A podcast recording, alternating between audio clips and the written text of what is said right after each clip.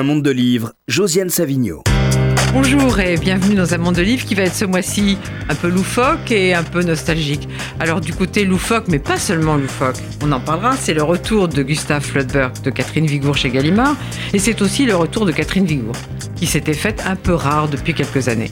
Du côté de la nostalgie, en tout cas pour moi, parce que j'étais très fan d'Actuel, c'est l'aventure d'Actuel telle que je l'ai vécue de Patrice Van Hersel chez Alba Michel. Et puis, euh, laisse tomber les filles.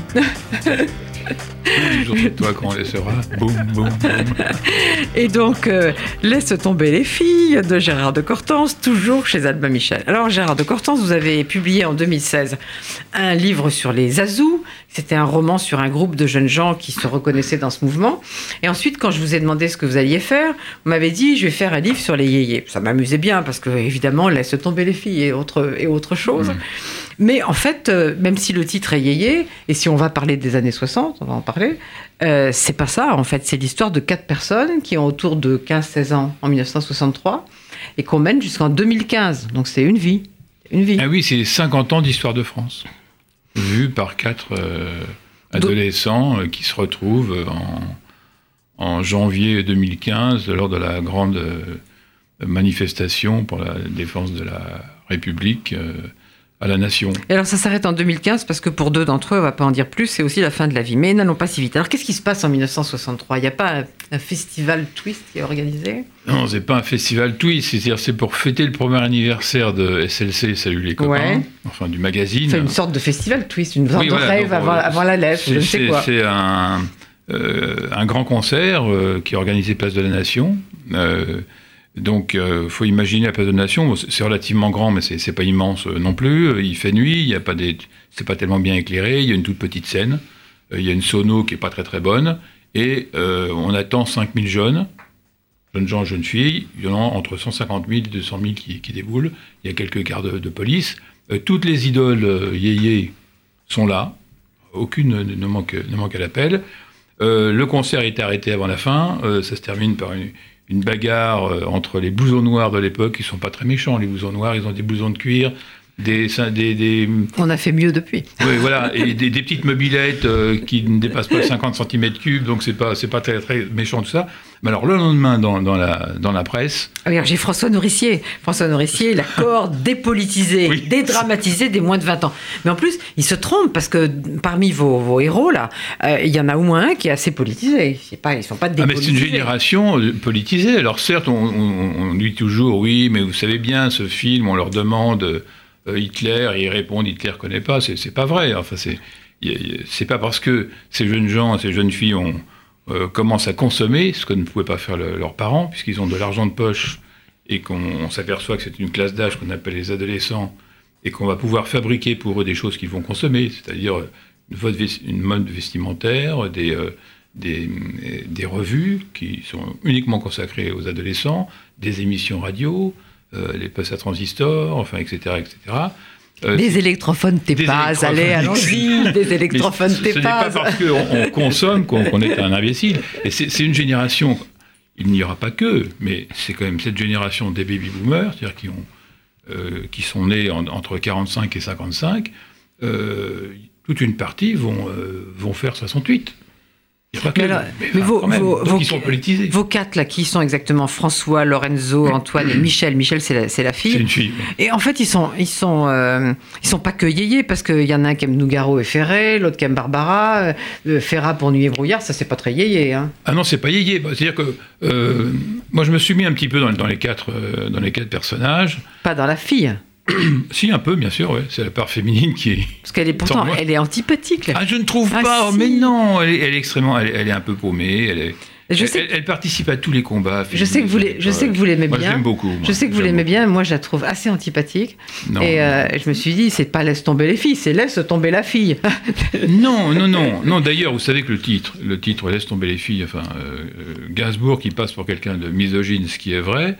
Quand on écoute la, la chanson, ce n'est pas une, une chanson qui est misogyne. Non. Parce qu'en fait, c'est une jeune fille qui dit à son, à son copain si tu ne changes pas d'attitude, si tu continues à être comme ça avec les filles, on va te laisser tomber.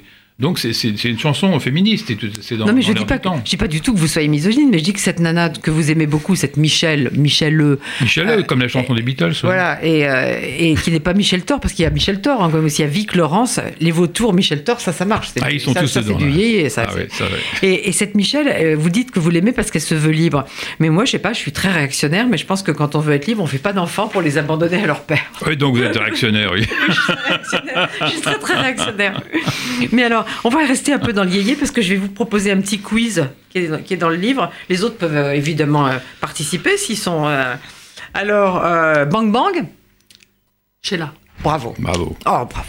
Ah oui, bah, je réponds pas parce que j'ai écrit la traduction par Sheila. Euh, ensuite, euh, ensuite, ensuite, euh, euh, Dadou Ron Ron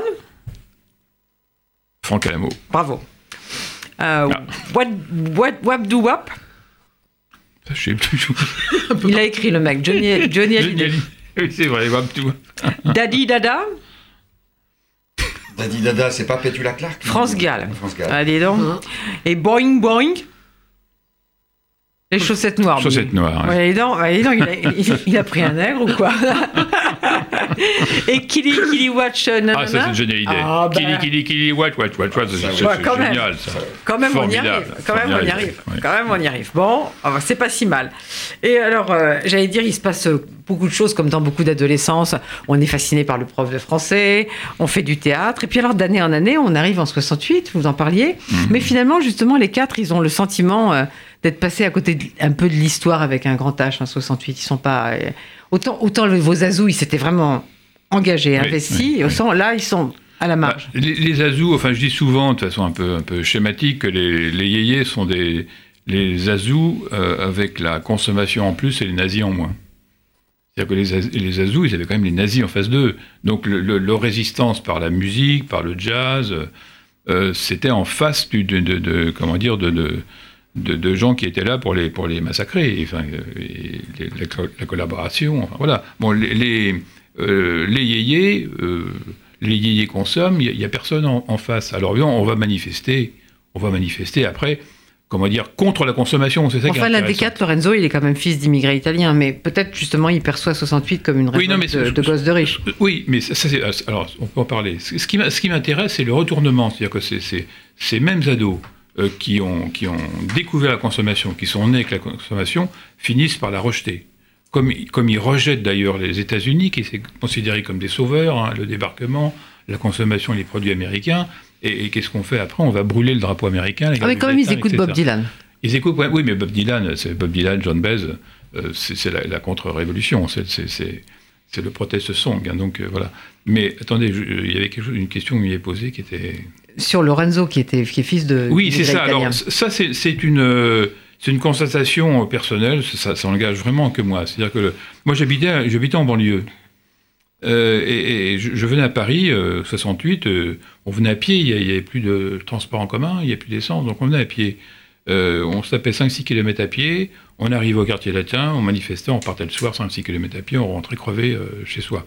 Euh, et euh, il y avait une constatation qui, qui, qui m'a qui, me troublait beaucoup, c'est qu'en fait, tous ces enfants de bourgeois brûlaient des voitures. hein, et quand on rentrait euh, à la maison le soir, euh, les gens avec qui on parlait, les ouvriers qu'on croisait, ils n'avaient qu'une envie, c'était eux de une bagnole, ils n'avaient pas d'argent pour s'en acheter. Donc je me suis toujours posé des, questions par rapport, euh, par rapport à ça. Et je trouve que globalement, alors là encore, ça n'engage que moi, c'est un échec monumental, 68. Mais Lorenzo, Lorenzo moi, je, moi, on va pas faire un débat sur 68, parce qu'on ne sera pas d'accord. Oui. C'est pas, pas vraiment le moment. Non. Mais, euh, Hein. mais, le- euh, mais Lorenzo, euh, il fait partie de ces, gens dont j'ai fait partie, c'est-à-dire euh, à, à 18 ans et 4 jours, euh, on veut passer le permis tout de suite parce qu'on veut avoir une voiture. Oui, oui, d'ailleurs, il a une voiture. Une Il a quatre une voiture, une 4 chevaux qui. qui Et alors Gérard acheté, de Cortance, donc les quatre, donc les quatre s'appellent donc François, Lorenzo, Antoine et Michel, Michel. Et ils ont tous le bac. Alors le problème c'est la mention. Bon, il- tout le monde n'a pas, pas une mention. Et puis ils vont en Italie, c'est bien, c'est après. Oui, hein. Mais là c'est là que quelque chose se casse au fond. Oui, c'est-à-dire qu'en fait, d'abord, il, il- il découvre. Et c'est pour ça que j'aime bien Michel, parce qu'elle couche avec les trois.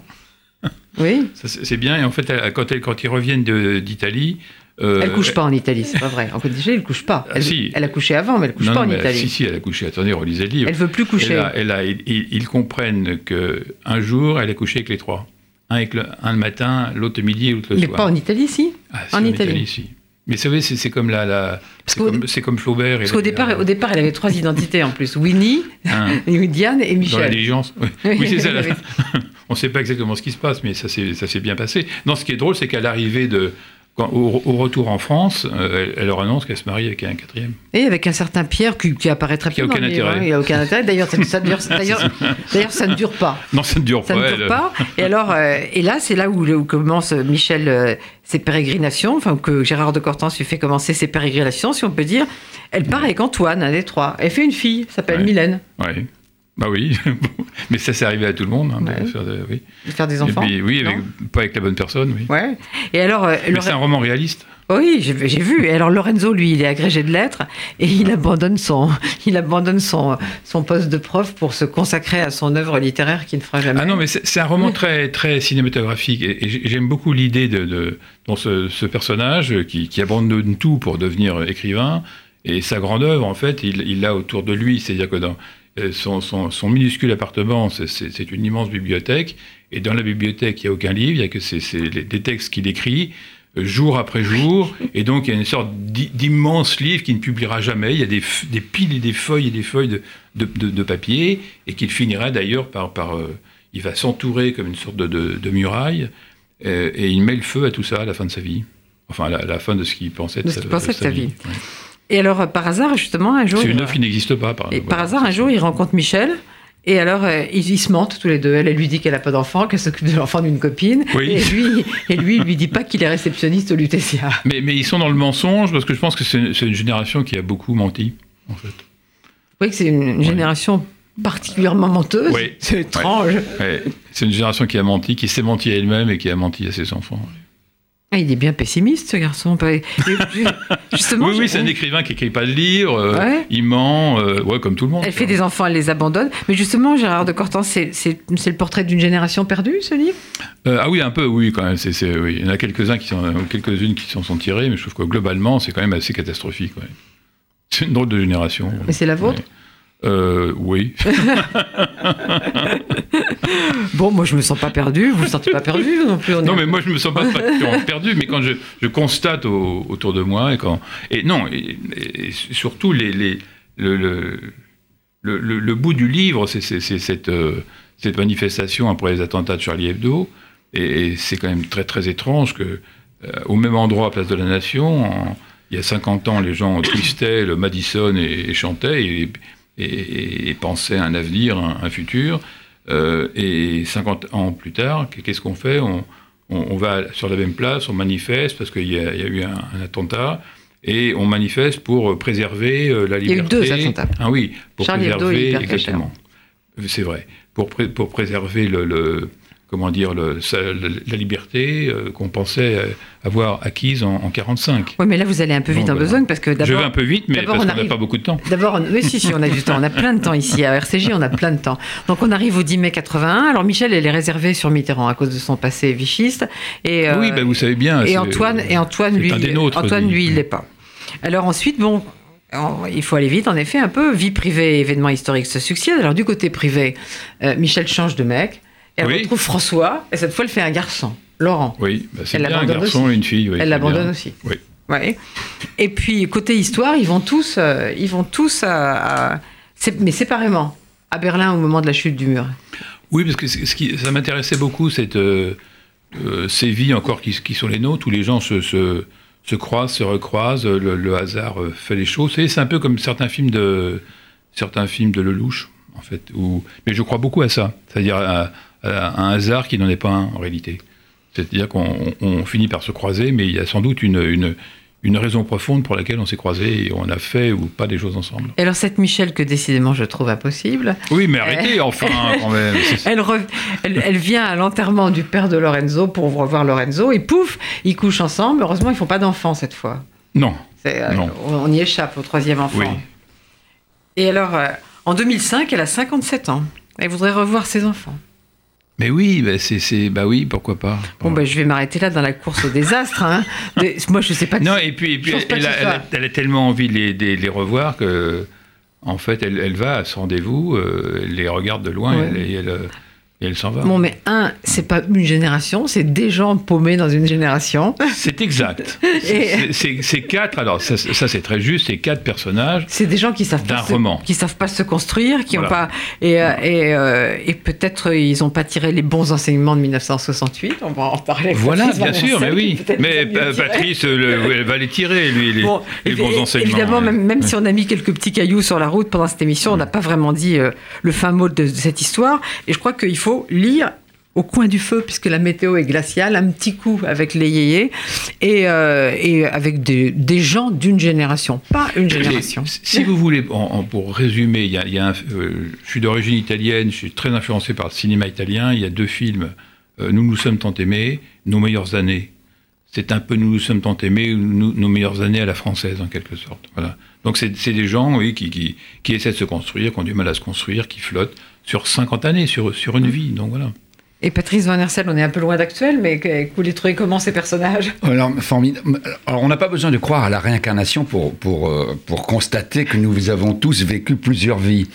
Euh, moi, les yéyés, j'étais encore à Marrakech, j'étais un petit pied noir, et j'étais très très loin de l'Europe, très loin de tout ça. Quand j'ai débarqué en France en 66-67, euh, je comprenais rien, je comprenais pas parce que j'a- j'avais des réflexes de tiers-monde. Je trouvais que ces jeunes gens, je les trouve... Moi, j'avais adoré les, le yéyé parce que c'était le, le contact avec l'Europe. Le soir, on écoutait... euh, on écoutait Europe 1, on le rock, écoutait France. Inter, et Salut les c'était- copains. et c'était yéyé. Et c'était, c'était yéyé, c'était le SLC, yéyé. Pour moi, c'était un copains. rapport avec l'Europe.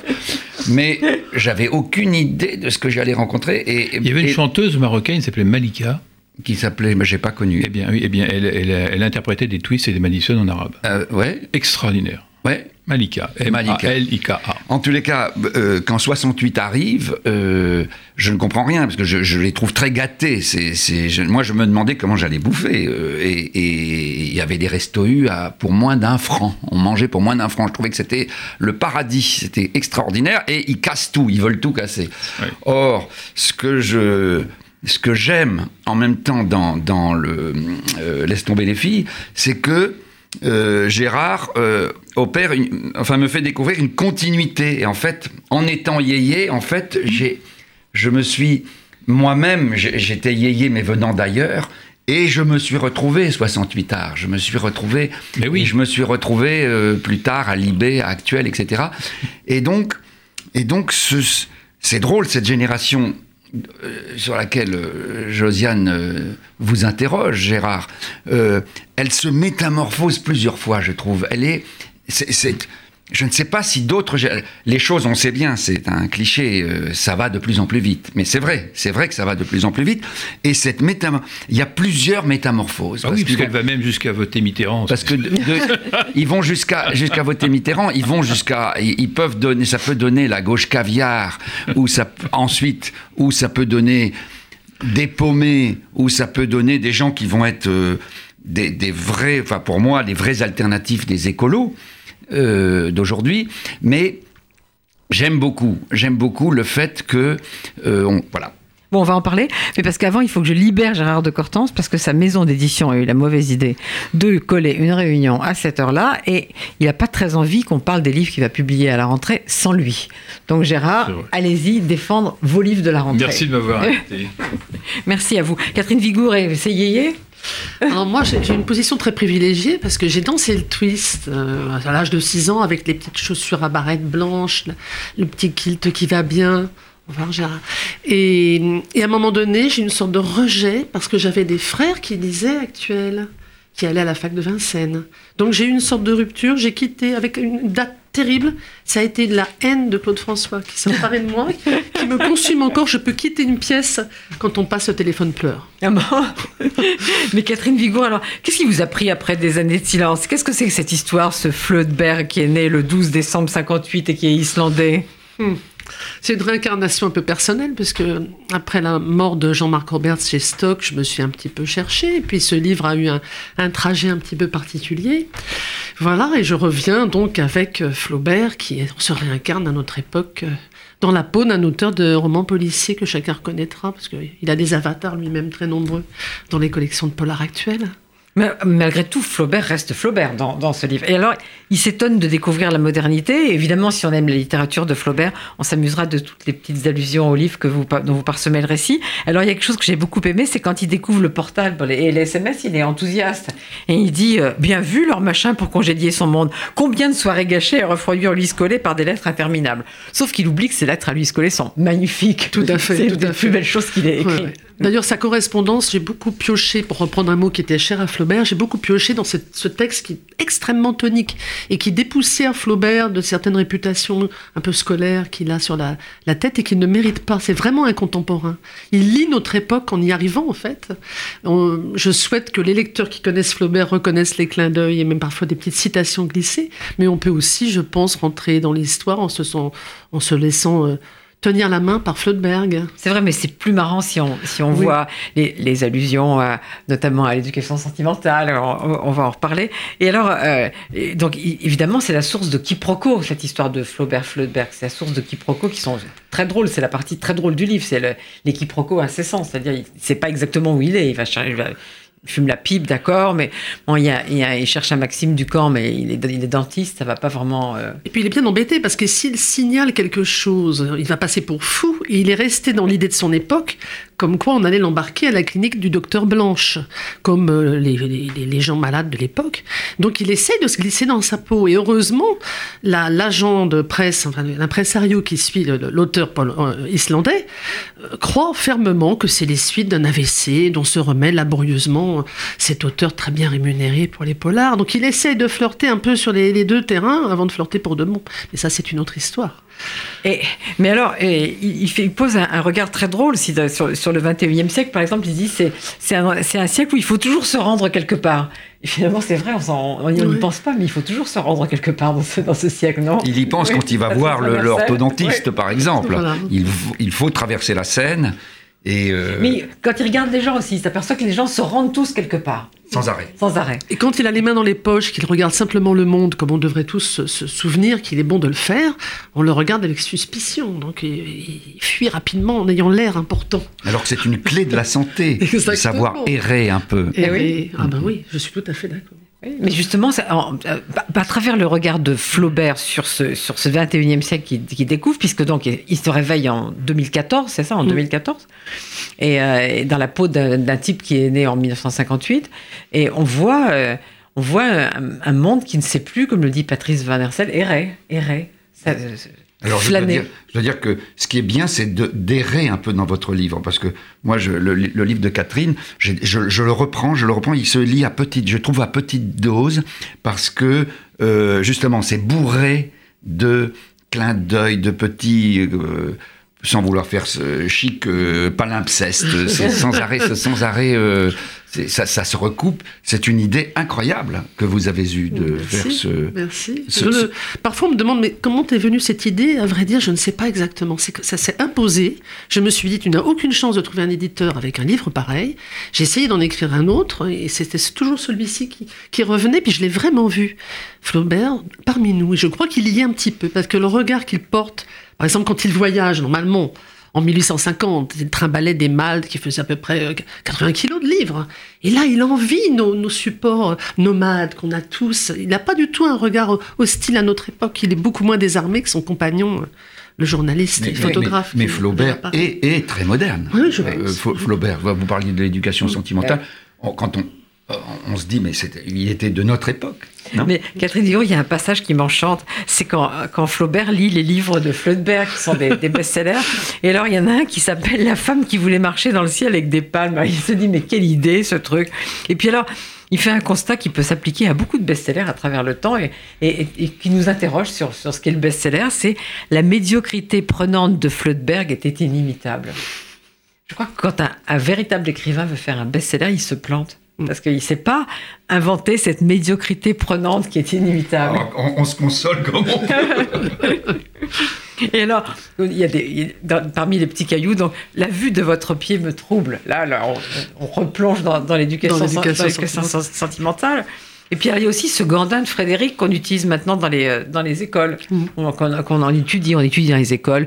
On il y a des, il y a des, euh, des, des élèves qui souffrent sous Ils ne souffrent Moreau. pas tous, très curieusement, parce que l'éducation sentimentale peut être maintenant plus facile d'accès pour les jeunes gens d'aujourd'hui que les jeunes gens d'il y a une quinzaine d'années. Moi, c'est un de mes livres préférés Ah depuis oui. longtemps. Ah, moi, ouais. j'ai- toujours Ouais, aimé, je le relis longtemps. régulièrement. Et Madame Bovary aussi, qui mérite d'être relue avec la critique de la société de consommation. Ah, J'en profite, pour, tout à l'heure. j'en profite pour faire un peu de pub pour ces gens à, à Rouen, Mm. euh, sous la direction de Yvan Leclerc et, et- et Daniel Girard, qui font un travail extraordinaire de, de mise en ligne euh, de tous les brouillons Mm. de, de Madame Bovary, de tous les, les repentirs, etc. Et des tas de gens qui ont décrypté ça et maintenant qui viennent de mettre aussi euh, Mm. à disposition la correspondance de Flaubert. Vous tapez sur Internet, vous trouvez ça tout de suite. Aucune dépression ne résiste à la lecture de la correspondance de Flaubert.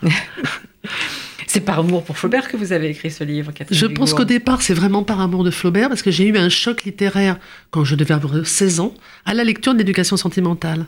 Et dans ma vie, à des étapes régulières, euh, heureuses ou moins heureuses, il y a toujours eu Flaubert. Et bizarrement, c'est comme si j'avais eu envie de rendre ce que j'ai reçu. Mais encore une fois, je n'ai pas choisi vraiment la forme. Il est- il s'est dressé devant moi avec euh, les doigts dans le gilet qu'il cherchait à mettre comme son père, hein, dans les gilets à l'ancienne. Et je l'ai suivi, je me suis un peu laissé faire. Et je me suis amusée aussi. Et tout d'un coup apparaît Sartre avec l'idiot de la famille et quelqu'un qui dit Mais ce Sartre est un copain des rouges, comment a-t-il pu s'emballer pour un fiefé conservateur dans ton genre? Ce qui est une question très intéressante, mais il faut lire l'idiot de la famille pour, pour, avoir, pour avoir la réponse. Alors, il y a aussi une femme dans ce livre, pas aussi antipathique pour moi que celle de Gérard de Cortance, mais euh, on, va, on va laisser les lecteurs euh, la découvrir et s'étonner avec elle de ce qui arrive à ce bizarre Gustave, Mhm. qui veut plus qu'on l'appelle Gus ou Gus, ou non, mais qui veut qu'on l'appelle Gustave. En entier. en français, français. dans le texte. Ça fait partie des, ça, ça fait partie des, euh, euh, des, des énigmes, des énigmes, cette histoire de prononciation et de dans quelle langue on parle. Mm. Parce qu'il a aussi une fille, le Flödberg, donc tout ça est très, très, très compliqué. avec qui il parle islandais sans s'en rendre compte. Oui. Puisqu'en fait, il a quand même les deux peaux et les deux âges. Et Patrice Van Hersel, vous vous êtes bien amusé aussi. Ah, tout à fait. Ça m'a donné envie. Alors moi, j'avoue que j'ai pas, j'ai pas lu l'idiot de la famille, et ça m'a donné envie de lire euh, sur Flaubert, avec Flaubert, dans, enfin, euh, la correspondance. La correspondance, allez-y, ouais, c'est vraiment extraordinaire. c'est- euh, c'est très intrigant. Au, début, on est un petit peu désarçonné. Les premières pages, on se demande de, qu'est-ce que c'est que cette on est, histoire? Où ne est-ce sait qu'on pas non est? plus où il est. Oui, on, sait- oui, on est, on est paumé comme lui parce qu'il il est les deux. Mm. Il, il- il est les deux. Enfin, il, il est quand même plus Flaubert que Flaubert, non? Et- Oui, oui, je pense. hein, Mais il finit par être un peu tout le monde, en fait, parce qu'il regarde les contemporains, il se glisse dans nos peaux à nous. Je pense aussi qu'un grand écrivain aussi universel et intemporel que Flaubert, c'est quelqu'un qui n'est pas, comme on dit, appartenir à son époque. Il n'appartient pas seulement à son époque. C'est Comme la tous les grande grands- différence. comme tous les vraiment, fait, c'est très caractéristique des, des gens qui comptent à toutes Oui. les époques. Est-ce que Voltaire appartient à son époque? Non, il est là. Hein, la Il preuve, là. à chaque difficulté, on retrouve. hein. Rappelez-vous, en 2015, avec Oui. le traité de la tolérance. Mais oui. Mais alors, est-ce que ça serait pas la définition d'un créateur, d'un vrai? Parce que Ah oui. on est tous potentiellement créateurs de quelque chose, mais peut-être pas à ce, à ce niveau-là, pas au niveau où ça marque. Et ça, on ne euh, le maîtrise pas. Je crois qu'on ne peut pas du tout décider d'être intemporel, universel. C'est un talent. Il est 11h39, vous êtes bien sur RCJ, la radio qui aime les livres, dans un monde de livres, avec Gérard de Cortance qui est parti, Catherine Vigour qui est toujours là, et Patrice Van Hersel qui lui aussi est toujours là. Alors Patrice Van Hersel, puisque je viens de parler de Sartre, on pourrait dire au commencement de l'histoire était Sartre, l'histoire d'actuel. Parce que c'est pas actuel, mais ça commence comme ça pour ça- de, de- de différentes façons, parce que euh, euh, actuel, ça a été deux hommes surtout, c'était euh, Jean-François Bizot et Michel-Antoine Burnier. Oui. Michel-Antoine Burnier, qui était un peu le, le- le second, mais celui qui mettait en forme les, les idées folles de Bizot. Ah Oui, moi je veux qu'on parle de vous d'abord. Il avait été, il avait été, euh, non mais il avait été quasiment secrétaire de Sartre, Euh, pas autant que Béni Lévy euh, par exemple, mais il avait été très proche. Et puis sinon, moi, ben, je- moi, moi, moi, j'a- moi, ça commence par Libération. Et Libé, ben, le, le- le Libé du début, il, est, euh, il a un directeur de publication qui s'appelle Jean-Paul Sartre, Oui. et qui est également le directeur de publication de La Cause du Peuple, Oui. euh, le journal des, de, de- de ce qu'on a appelé les maoïstes. Et il y a- et il y, a Serge Julie dont vous dites qu'il est euh, le seul qui a le goût et la compétence pour le poste. Ah oui, oui, parce que le début de Libé, c'est- quelque chose d'assez extraordinaire. C'est un, un bazar. euh, euh, Il y a une, toutes les tendances, alors plutôt dans le sens libertaire, c'est pas les, les marxistes, léninistes durs ne, ne sont pas là. Il n'y a, il y a pas beaucoup de trotskistes non plus. Euh, mais ils vont arriver, ils vont arriver. Mais au début, c'est plutôt tous les libertaires possibles et imaginables. Et donc, il y a par exemple le MLF, il y a le, le Front homosexuel d'action révolutionnaire, il y a le, le comité de, de, de je sais plus comment ça s'appelle, euh, le CAP, le, le comité d'action des prisonniers. Oui. Il y a aussi euh, les gens qui veulent libérer les asiles, les hôpitaux psychiatriques. Enfin, toutes les, tout est là et ça se. Et comme le, le- le manifeste de départ de Libé, c'était de dire on donne la parole au peuple, ça va être le journal du peuple, par le peuple, dans le peuple. Donc tous ces gens-là sont censés pouvoir s'exprimer Oui. dans ce journal. Et ils le font. Ils le font. Ils le font. Ils le font et on s'en sort à un moment donné par une, un triumvirat, trois, trois rédacteurs en chef. Et effectivement, le seul des trois qui va tenir le coup, oui. c'est- Serge Julie. Oui, ça, c'est C'est un incontestable. vrai patron de presse. Et alors après, il y a Actuel. Et alors là, Gérard de Contenance n'est plus là, qui n'a rien compris à 68, mais tant pis, parce que vous dites apparaît le spectre complet des idées de la presse 68, utopique mais réalisable.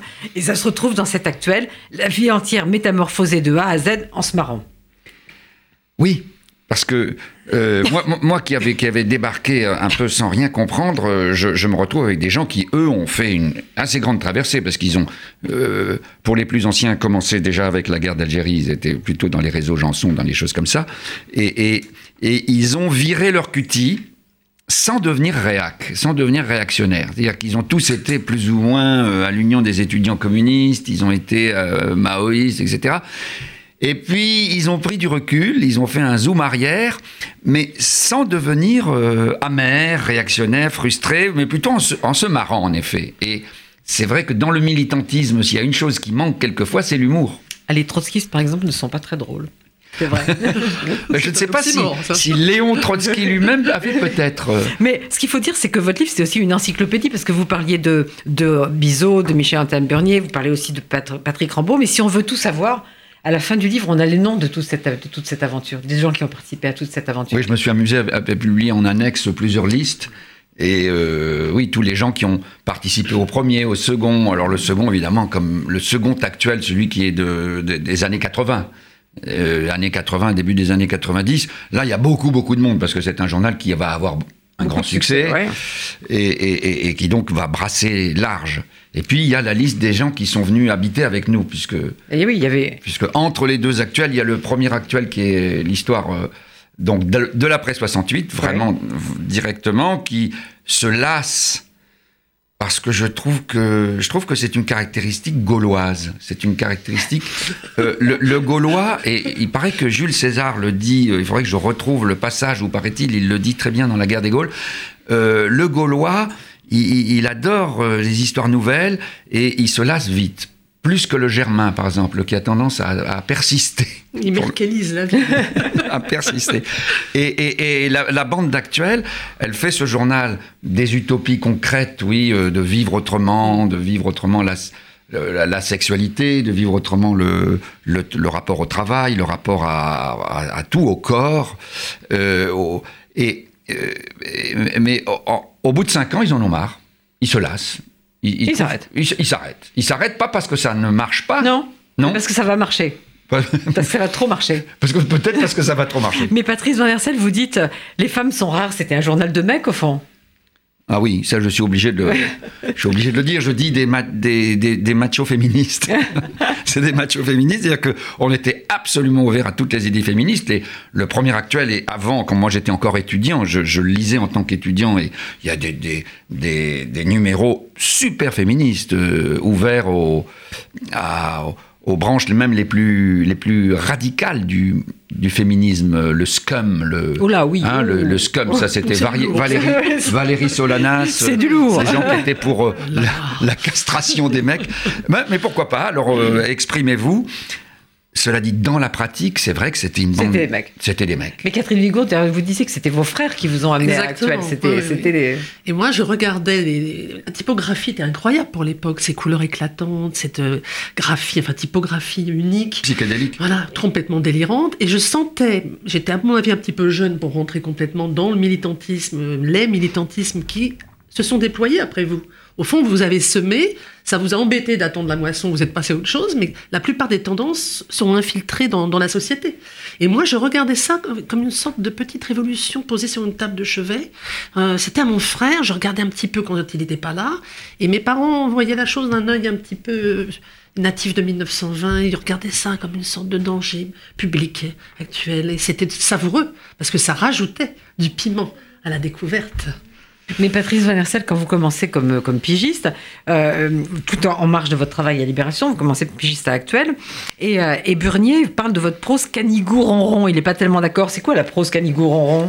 Euh, Canigou-ronron, à l'époque, hein, c'était la, la, la, nourriture qu'on Oui, donnait aux, chats et aux chiens. Donc c'était de la bouillie de chat, quoi. Il, Ah, il trouvait que ce que j'écrivais était de la bouillie de chat. Et si Bizot ne m'avait pas rattrapé par, par le col, je- j'aurais peut-être pas continué parce qu'ils étaient, ils étaient assez sévères. Ils étaient, ils étaient m'impressionnaient par leur érudition.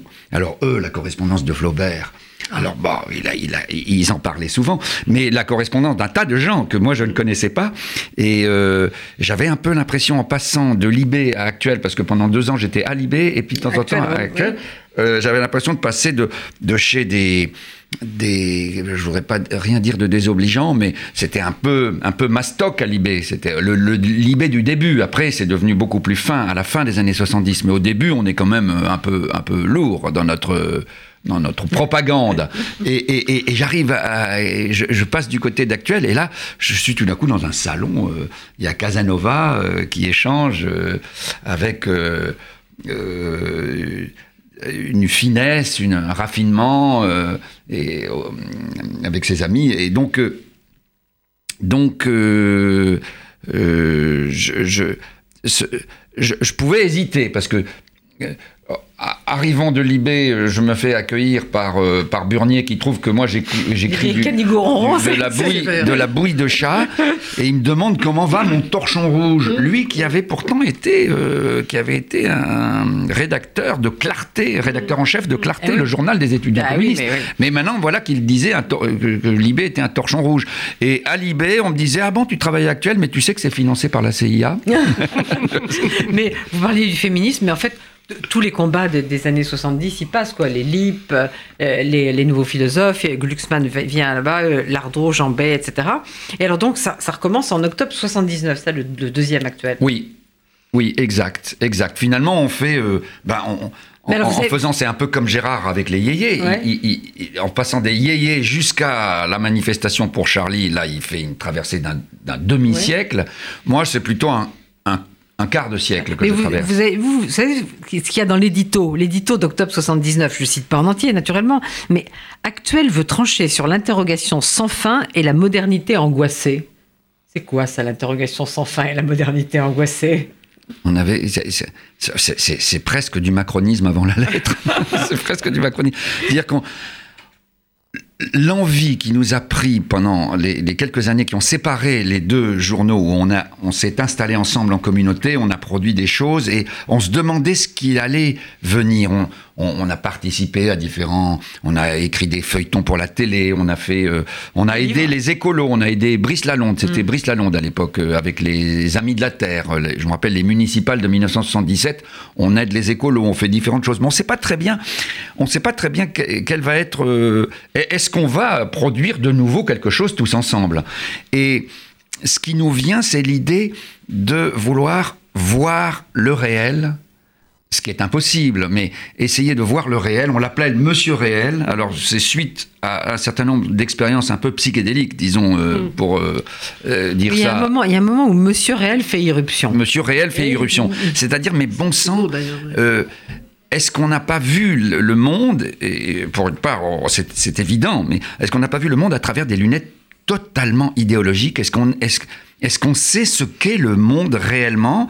Et on a envie, et donc, et donc cette... euh, euh, cette, cette définition des années 80 en disant euh, on, on- on- on les voudrait euh, eff- efficaces, Ouais, euh, plus dans la moderne- modernité plus angoissée. bah, sortir sortir de l'angoisse Ouais. sortir de l'angoisse c'était d'abord finalement sortir euh, de l'idéologie et, euh, ce qui, au fond, on le sait bien, est impossible à partir du moment où nous parlons une langue.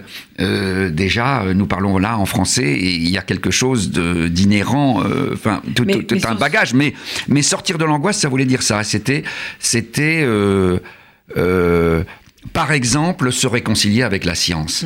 Mais, pas, mais sur la pratique du journalisme, Patrice Vincel, vous citez Tom Wolfe, qui prête au nouveau journaliste quatre caractéristiques. 1. Préférer autant que possible la mise en scène à la narration historique. 2. Transcrire les dialogues en entier sous forme de conversation plutôt que de citation. 3.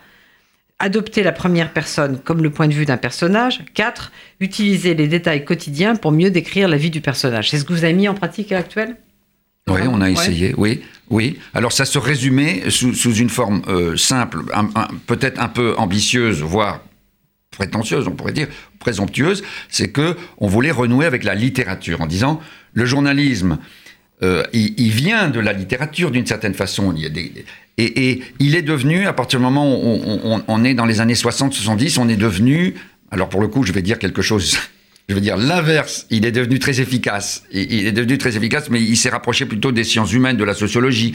Quand on fait du journalisme, on fait des fiches de sociologie, de psychosociologie, de, de, de, de sciences politiques, mais finalement, où est, le- le- le- où est la chair? Où est, le, où est la littérature? Et donc, et donc, on cite à ce moment-là, oui, finalement, moins que, Thomson, on cite Kessel, on cite euh, Albert Londres, on, cite Kerouac, mais encore que Kerouac, c'est c'était pas exactement euh, du journalisme qu'il faisait, mais on, euh, on- va se chercher des grands ancêtres dans la littérature qui ont fait du journalisme, qui ont fait du reportage, euh, et donc forcément au- au- à la première personne. Mais Patrice Vincel, puisqu'on n'a plus que deux minutes, il est temps que je dise des choses horribles.